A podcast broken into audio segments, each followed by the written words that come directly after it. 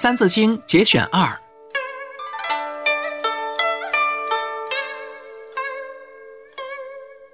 香九龄，能温席；孝于亲，所当执。融四岁，能让梨；弟于长，宜先知。这段的意思是，东汉人黄香九岁的时候就知道孝敬父母，替父亲暖被窝。这是每个孝顺父母的人都应该实行和效仿的。汉代人孔融四岁的时候就知道把大的梨让给哥哥吃。